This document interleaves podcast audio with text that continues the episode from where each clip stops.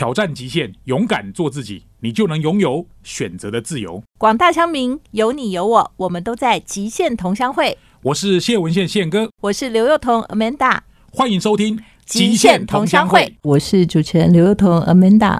在每一次节目一开始，我们都会送给大家金句，但金句的意思到底是什么呢？我觉得啊，它就是一些前人或者是有名的人，我们需要尊敬的人，他们身先士卒的一些惨痛经验留下来的一些警示佳句。所以呢，在今年这个二零二二年啊，遇到了这个疫情啊，然后战争啊，通膨啊，我相信所有人可能资产都是减少的。不过有句话讲法是这样，他说：“关键呐，不是在你能赚多少钱，是最后你能留下多少钱。”而且常常我们也高估了我们一年里头可做的事，然后低估了十年其实我们能达成的事。所以，如果二零二二年你的资产，并没有增加，反而减少，但也不用太难过，说不定未来的十年你还会得到更多。欢迎收听《极限同乡会》，我是主持人刘幼彤 Amanda，在每周五七点到八点，FM 九六点七环宇广播电台呢，跟大家见面。那各位听众也可以在各大 Podcast 平台呢来搜寻我们的节目。那今天呢，金句就是说，哎，可能呢，我们都高估了这个一年能做到的，低估了十年能做到的。那因为今年可能都资产缩水，那到底我们如何展望二零二三呢？所以我今天就找了我一个好朋友来，我们欢迎阿尔法金融科技的董事长哦，我们的秀慧 Amanda 好，各位听众大家好，我是 Serena，Serena 你好，Serena，你可不可以先跟我们的听众介介绍一下阿尔法金融科技在做什么？好，阿尔法金融科技就是成立在大概二零一七年的时候。那我们是全台湾第一家，目前应该也是唯一一家，就是专注在做 Robo Advisor，就做机器人理财的公司。哦，机器人理财听起来蛮高科技，但什么叫机器人理财？对这个问题，真的是很多人会问我哈，什么叫机器人理财？因为在台湾真的大家还不熟悉这样的理财方式，那可想而知哈，因为机器人理财就是用机器人来理财，因为过去我们的投资方式都找人、找专家，好到银行去找理专哈，找专业的顾问帮你理啦，或是你自己到听途说 对，听名牌，听名牌，对。那但是机器人的话，就是它没有情绪。你的意思是说机器人没有情绪吗？对，不是我们没有，对我们人有情绪，所以很难理财。对，所以人家说贫穷会限制你的。想象就是有时候你会发现，你为了赚快钱，那你就会想要听名牌，然后想要用比较高风险的方式去投资，嗯，然后最后你可能会发现，很多人想透过投资赚钱，但是最后投资成功的人真的少之又少。不知道现在听众是不是有同样的感想？而且今年呢，就是到处都有事。对，就是今年大概币圈就有两个很大的事，所以 FTX 也完蛋了。没错，当时没有投资到 FTX 的人，现在都很庆幸。没错，没错。所以就真的币圈很多事，那当然股票也不用讲，跌到很多嘛。哈，不管是台股、美股，那今年更特别的是股债同跌，汇率也是完蛋哈，所以几乎就是无一幸免了。然后房地产也可能进入寒冬，所以就是说，其实人呢，你觉得再怎么厉害。有的时候你真的都没有办法预知，对，就是很多的风险，对不对？系统性风险。然后呢，大家可能会讲说啊，你应该鸡蛋不要放在同一个篮子里，你应该做多元布局、分散投资、定期定额。但坦白讲，知道很容易，做到很困难。对，因为人总有情绪嘛，起伏波动嘛。对。那所以今天 Serena 就是来跟我们介绍他刚刚讲的这个机器人理财。那事实上，它背后就是一个 AI 演算，没错，对不对？好，那。它是一个怎么样进行的方法？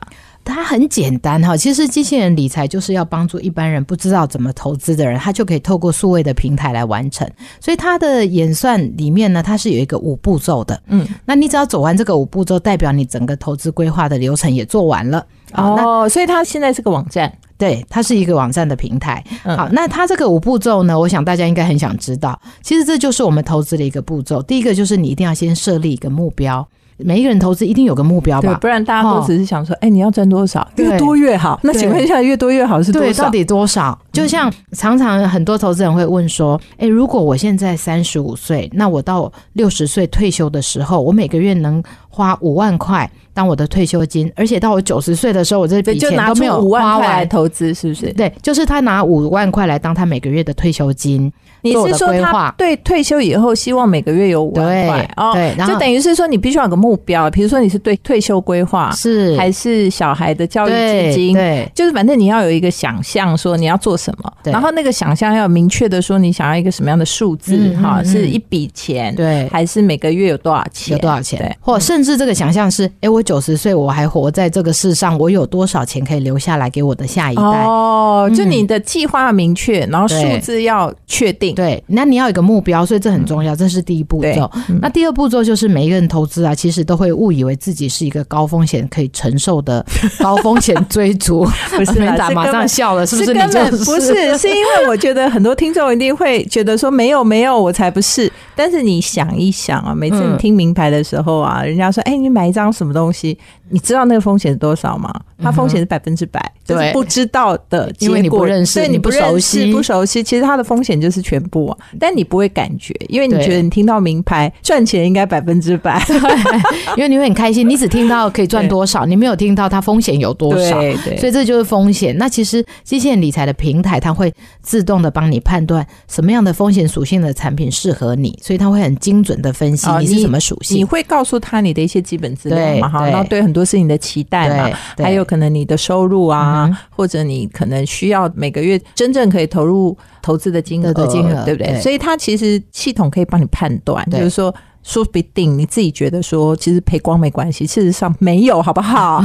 你其实就是赔一点点就会很惨，好不好？对啊，所以像我以前在银行服务的时候，就有很多投资人会问我说：“哎，Serena，我问你哦，就是我其实是一个很保守的人，那你每个月或每年你帮我赚个二三十趴，我觉得就可以了。很保守要赚二三十趴，对，其实他是很有误解的，对不对？高收益高风险，好不好？对啊，所以其实这个是第二段很重要的步骤，而且真的不能错。如果一旦看错了，后面就全错了哈。那第三段就是要帮你做出最适合你的资产配置。那这个配置会是你到底要多少钱要放在股票上面？嗯，你多少钱放在债券上，或是其他的投资标的上？哦，所以你们连接了多少种的商品？那目前是这样，核心的配置里面会有股票型的哈，债券型的，还有一些不动产型的嗯配置，那都是 ETF。所以它等于是分散全球的一种投资方式。懂。所以你们现在这个机器人理财的平台背后的连接全部都是 ETF。对，但是 ETF 的属性有股票型的属性。有所谓的债券型，也有所谓不动产对 REITs 型的，所以大家应该可以理解，就是因为 ETF 已经是一个分散型了，然后他们在这个机器人平台上再去帮你做出比较恰当的配置。没错，这一段我们先讲到这，因为我们先给大家一个。先辈知识哈，就是说什么是机器人理财哈，它就是一种 AI。第二种就是说它怎么操作哈。那刚刚 Serena 帮我们介绍了前面三个步骤，第一个步骤就是你必须要有一个目标目标。那第二个就是说你必须要知道你能承担的风险啊。第三个就是你可能需要在前面这两个前提之下，然后得到你的某些资产配置的一个建议。好，那这一段我们要先到这里。欢迎收听《极限同乡会》，我是主持人刘幼彤 Amanda。今天呢，在现场的是我的好朋友 Serena，也是阿尔法金融科技的董事长杨秀慧。那她呢，今天为我们带来就是介绍台湾唯一一个，而且呢是过去大家比较少接触的，叫机器人理财。那大家可能会问说啊，什么叫机器人理财？其实它就是懒人理财。嗯，哦，真的懒，但是他聪明就好，你不用聪明。然后呢，他其实可以帮你做到很多事啊。所以刚刚我们 Serena 帮我们分享了说前面三个步骤。第一个，这个平台呢，它会帮你先设定一个目标，哈，当然是你设定了哈，它用系统协助你。然后第二个就是它会判断你的风险指数，因为人最不容易了解的就是自己。自己以为自己好像很可以，但其实你真的不可以，好吗？然后第三个就是它的这个平台会自动帮你去推荐在前面两个条件下面的一些资产配置。那我刚刚也访问了 Serena，Serena 说他们现在连接的标的都是 ETF。好，那 ETF 大家可能都明白，它是一个比较分散型，就一篮子股票、一篮子债券、一篮子不动产的指数或者是。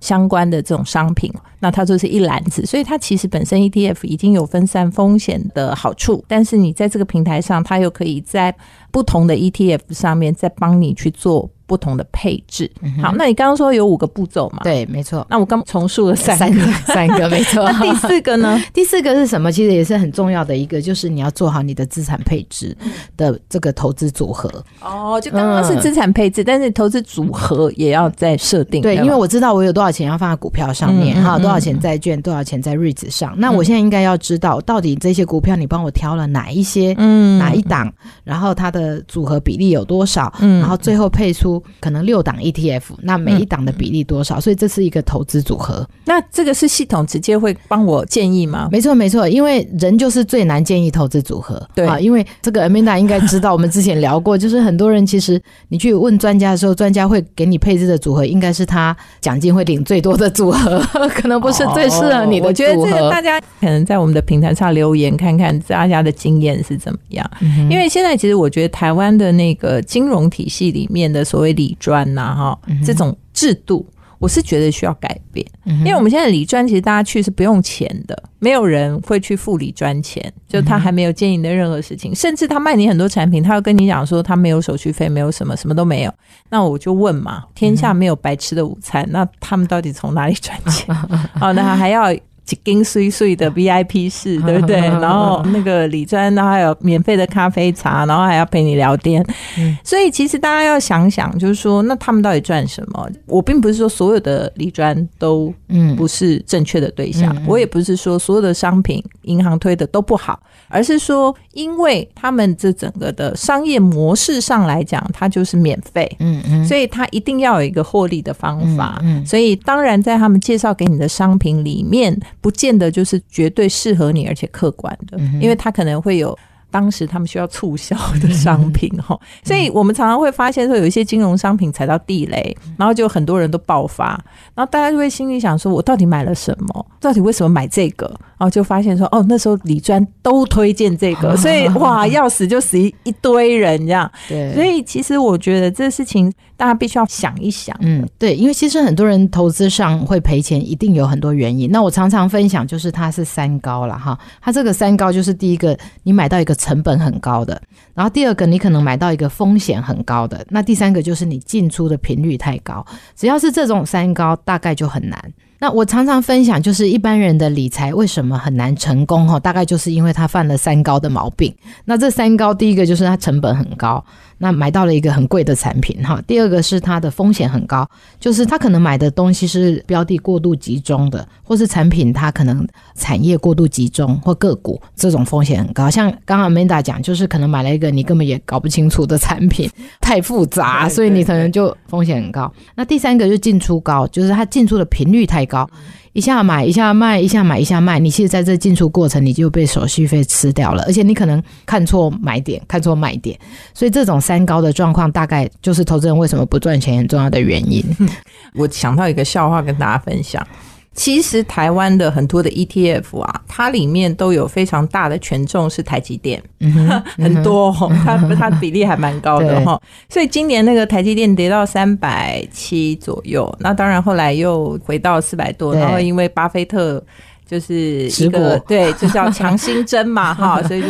猛升，那大家知道，它不是只救了台积电的股东，它其实救了非常多银行的财报，或者是寿险业的财报，因为他们其实铺险在台积电的这个股票上面都是非常大的部位，然后所以就是你会发现说，哎，那为什么所有的 ETF 都连接台积电？因为就是台积电它有很多概念都跟它相关，就不管它是电子股相关，然后什么半导体相关，但是它如果是做什么电动车，可能也相关，就 whatever 它。它可以存在在各种很多领域里的相关，但事实上它背后其实都可能是同一类型的。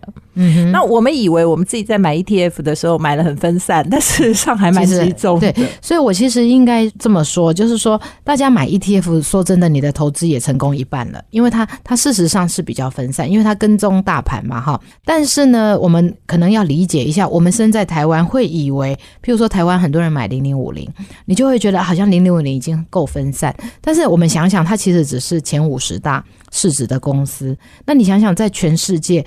台湾的股市大概占不到一 percent，所以代表如果你所有的资产都投资在台湾，你其实还是很集中在某一些。区域而已。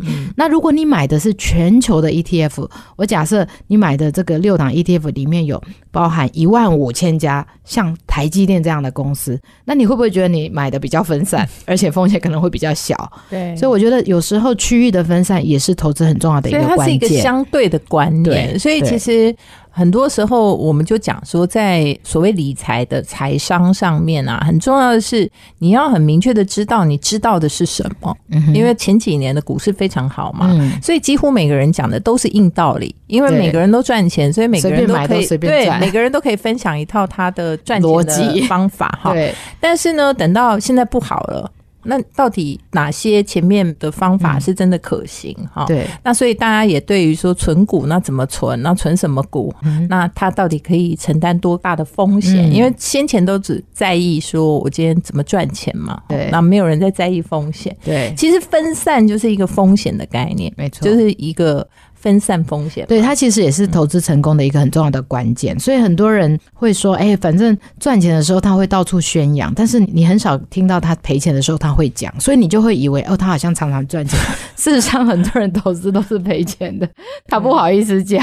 对，那我自己觉得发生就是功课了哈。那学习怎么放下，回到基本面去思考投资到底它真正背后的逻辑是什么，要把它弄对。那机器人理财就是把那个逻辑弄对。”步骤弄对，而且最重要的是说，因为他弄对就好，你不用弄对。对，因为我们人太忙了。最重要是说，其实理财这个财务的知识是很广泛。嗯哼，就刚刚我们讲，你光要了解台股，就可能是一件还蛮难的事。对，好，那你又要了解台股里面不同的成分股，嗯，那你又更是一个专业。没错。那好，你如果还要超越台股到美股 到全球股市，哇，那又是另外的层次了。所以你要花很多时间看盘然后万一不小心。心，你不光是要在股票，你还要去了解债券，还要再去了解不动产、REITs。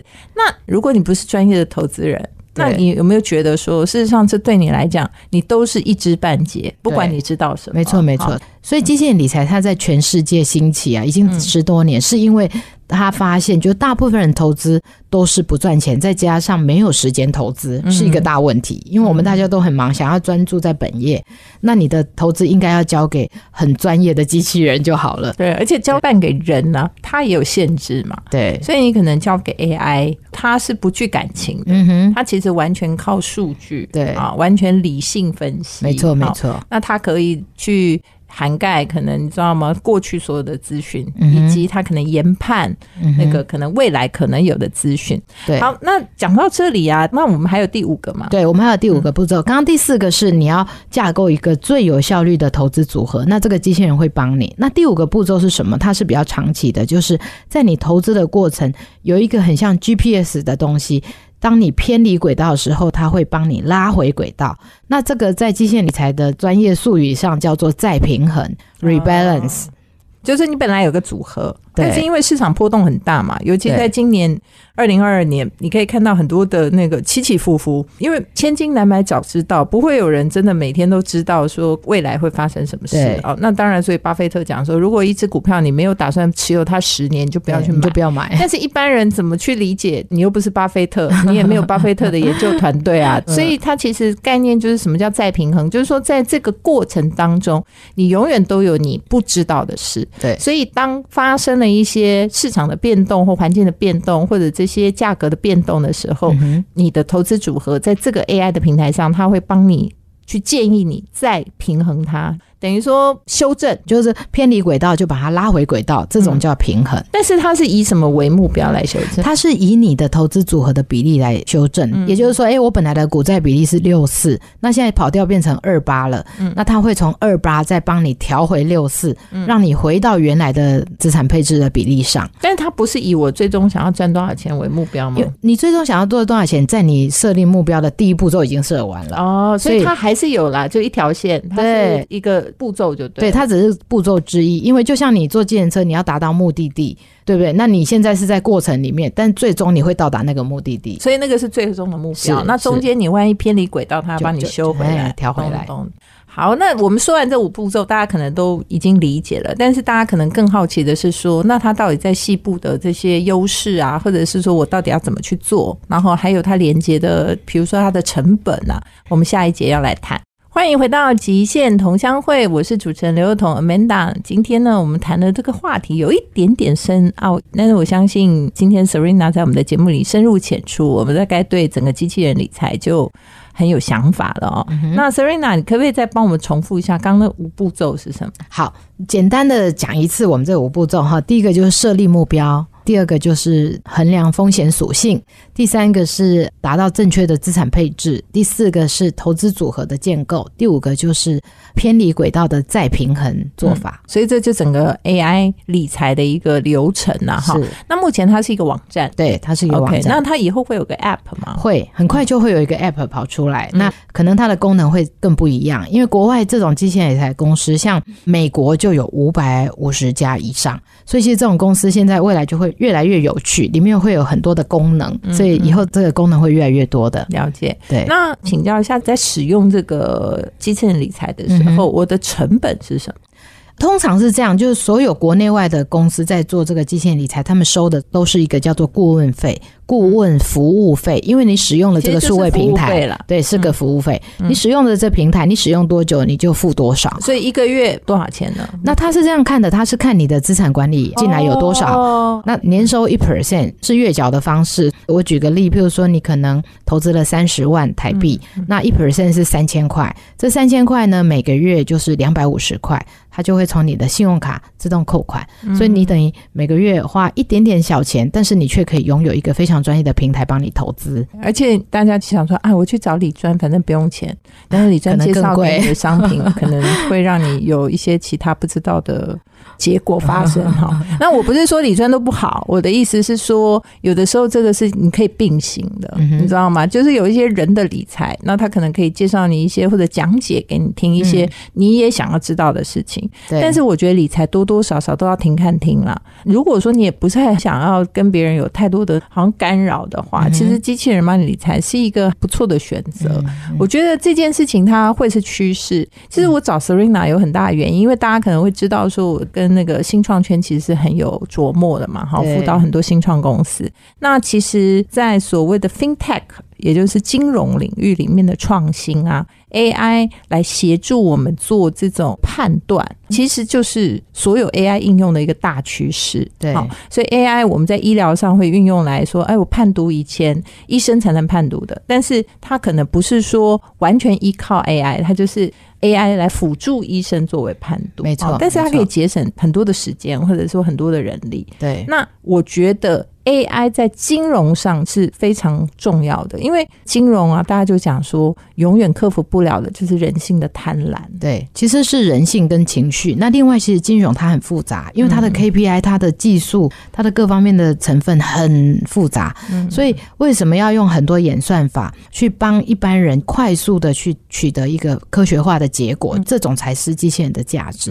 那人的服务价值，我觉得也是有的。所以，国外的机器人理财公司很有趣。他们会推出一个叫“机家人”的服务模式，哦，很有趣，就是你还是有机器人帮你，专业就交给机器人，但是人呢可以去服务一些比较复杂的这种金融问题，譬如说税务。大概机器人很难判断你是有什么交什么税，人的状况不一样，对状况也不一样，或者是说可能你有一些资产传承的这种需求，那人可以协助你，所以机家人这样的服务模式就在国外非常的热门。其实我觉得 AI 它的应用趋势也是这样，就像是医疗上运用，可能你完全交给机器，大家会觉得说，哎，那这样子感觉好像失去了温度，或者是说还是有很多的部分是需要。专业的人来判断，对，所以我觉得人也不会消失。但是像刚刚 Amanda 讲到很多很复杂的东西，需要一些机器 AI 来运算。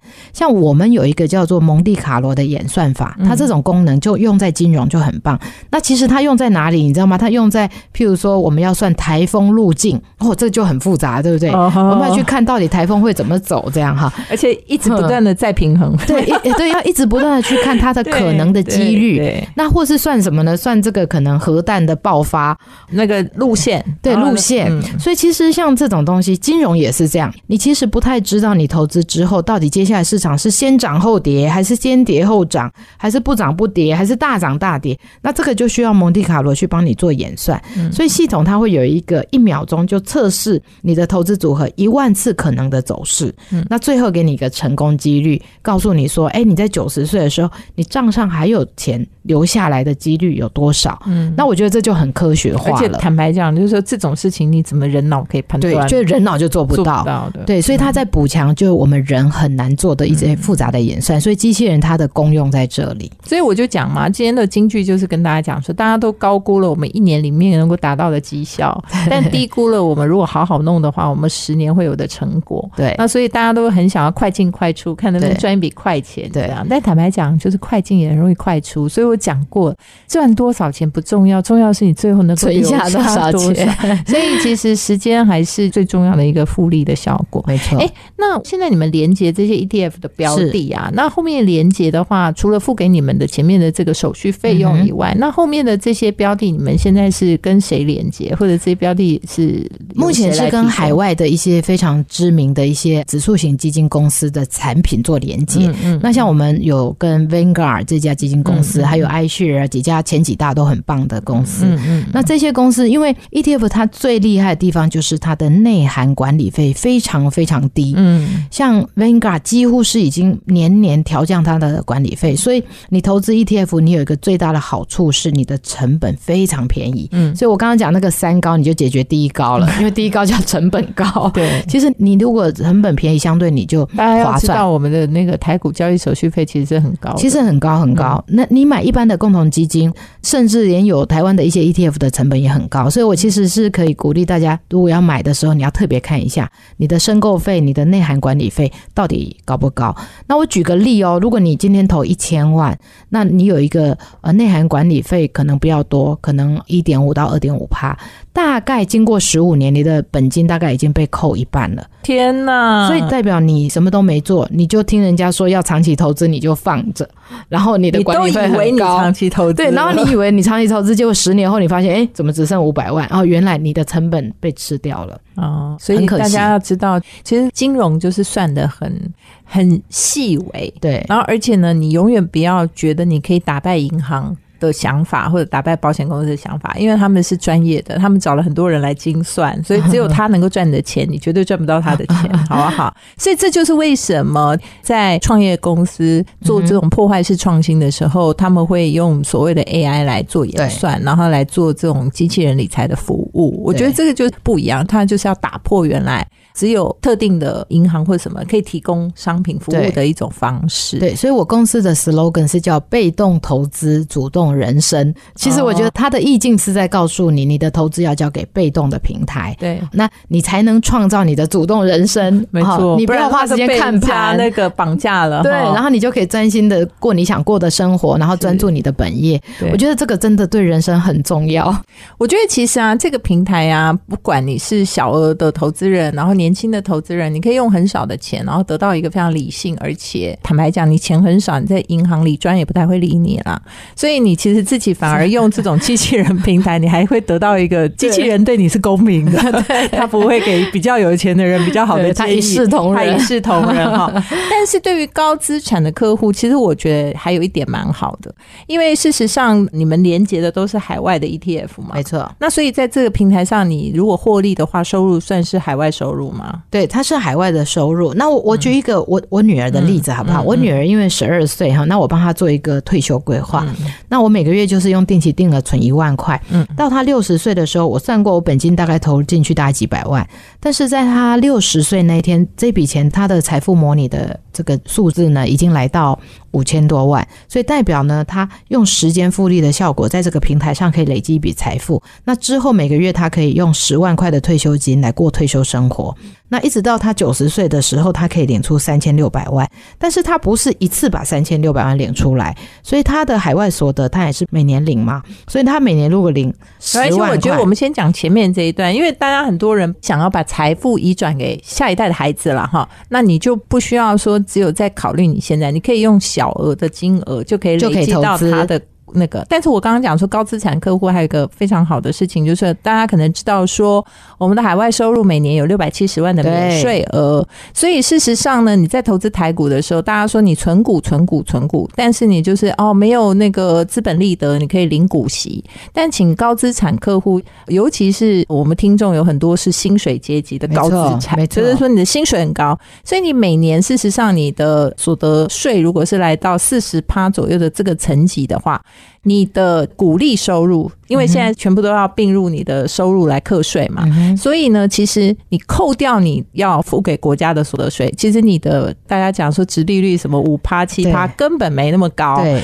但是你如果能够善用海外所得六六百七十万的免税，其实对大家的资产规划来讲。是比较有利的，对，所以我总结哦，你看，如果像我女儿，她每个月领十万块，她一年退休金领了一百二十万，其实还是远远低于她海外所得的额度，对，所以代表其实她不用担心她领回的钱会被这个六百七十万克到，对，那她每年都这样，她每年都没有这个问题，到她九十岁的时候，她账上的模拟的数字还有八千多万，所以其实她一生就会因为时间的效果，让她的财富可以。很稳定的累积，而且他可以不用太担心钱。对，所以大家在想说你在担心下一代，除了为了他说啊他的学业以外，呃，你看父母嘛，现在都希望照顾孩子，对，爱小孩是 没有啦。其实为自己规划也很好啦。就是说这个平台其实我觉得很适合，从很多面向来讲，我觉得一个理性的平台可能会比你用人性的这种手段要来的更适合一些。我觉得这是未来趋势，现在的年轻人一定会用这样的模式做他们的财务规划。对，因为他们也觉得。的嫌麻烦，不想要有对，而且他们的生活都在手机上，食衣住行娱乐查一查哈，连理财也是，所以我相信它是未来很夯的一种模式。哇，谈到这里真的是很精彩哦，因为我觉得我们可能跟听众分享了一个你之前没有想过的方式，或许呢，我们撇开那个人为的想法，那交给机器，交给 AI，可能我们就会更理性的看待我们的理财。好，这段我们稍微休息一下，待会回来。欢迎回到极限同乡会。今天跟 Serena 聊了很多关于这个机器人理财。其实我也很好奇，因为 Serena 你以前是金融业的，对我以前在传统金融外商银行做了二十六年，然后。